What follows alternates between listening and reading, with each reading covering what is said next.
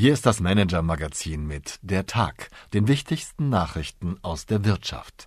Dieser Nachrichtenüberblick wurde maschinell vertont. Ein strauchelnder Tycoon und mauschelnde Banker. Jeden Abend fassen wir die wichtigsten Wirtschaftsnews des Tages zusammen. Heute mit einem Inside Report aus dem Imperium des Autovisionärs Li Shufu, Ermittlungen gegen eine Investmentbank und schwachen Zahlen in Schweden. Liebe Leserin, lieber Leser. Mercedes-Großaktionär Li Shufu ist einer der geheimnisvollsten Taiko One der Autowelt. Als Eigner des chinesischen Konzerns Geely gebietet er über einen der größten privaten Autohersteller Chinas und hat ein kleines Imperium aufgebaut. Er hat Volvo und Polestar an die Börse gebracht und Exoten wie Lotus gekauft. Für Geely arbeiten rund 100.000 Menschen, der Vergleich zu Volkswagen-Legende Ferdinand Piech drängt sich auf.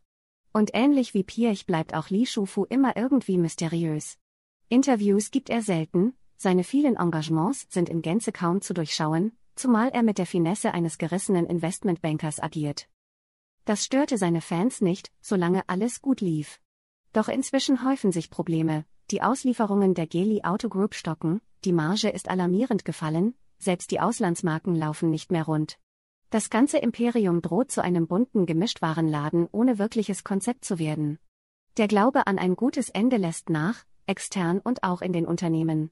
Den groß angelegten Inside Report meiner Kollegin Margret Hoko finden Sie hier. Geli-Konzern strauchelt beim Risikoangriff auf die Autoindustrie.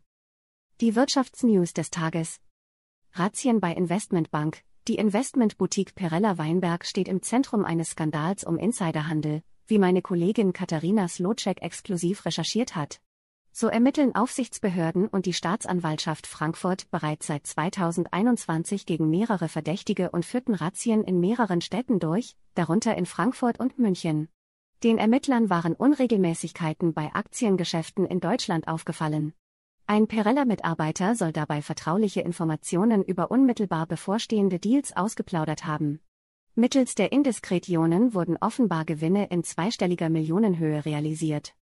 Gewinneinbruch bei H&M, höhere Kosten für den Einkauf von Energie, Rohstoffen und Logistik sowie Belastungen durch ein Sparprogramm haben dem schwedischen Bekleidungskonzern ein schwaches Jahr beschert. Das operative Ergebnis brach 2022 um mehr als die Hälfte auf umgerechnet 642 Millionen Euro ein. Der Nettogewinn fiel auf umgerechnet rund 322 Millionen Euro, wie CEO Helena Helmerson bei der Präsentation des Geschäftsberichts heute in Stockholm erläuterte. Rekordgewinn bei Chevron, die hohen Preise für Öl und Erdgas haben dem US-Konzern Chevron 2022 den höchsten Gewinn seiner Geschichte beschert.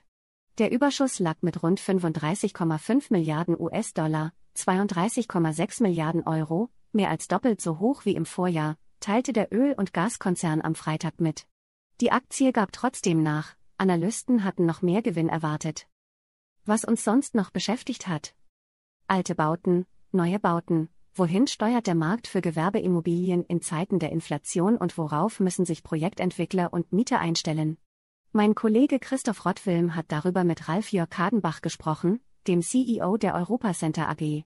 Kadenbach und seine Leute verwalten ein Immobilienportfolio im Wert von einer halben Milliarde Euro und wollen auch in naher Zukunft munter weiterbauen.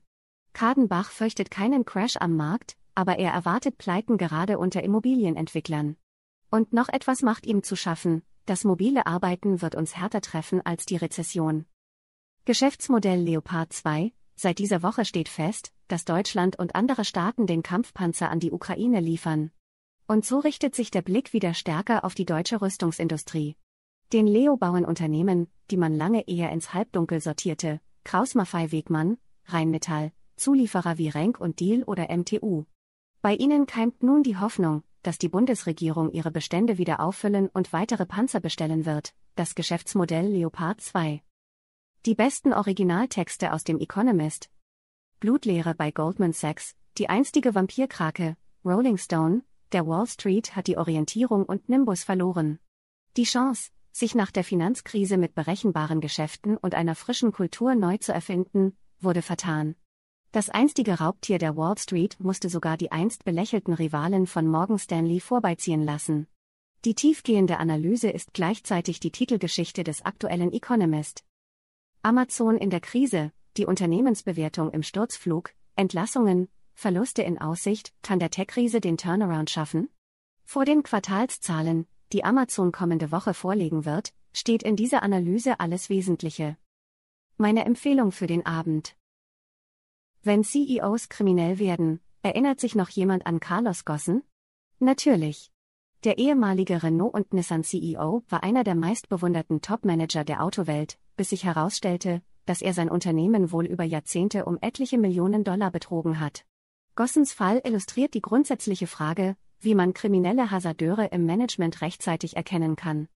Die Harvard-Professorin Aisha Day hat in etlichen Studien zwei wesentliche Charakterzüge gefunden, die als Warnzeichen gelten können, übertriebener Materialismus und Hang zu Regelverstößen.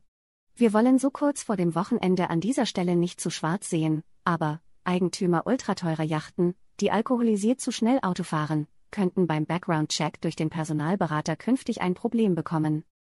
In diesem Sinne, herzliche Grüße und einen entspannten Abend, Ihre Eva Buchhorn. Haben Sie Wünsche, Anregungen, Informationen, um die wir uns journalistisch kümmern sollten? Wir freuen uns auf Ihre Post unter chefredaktion at manager-magazin.de.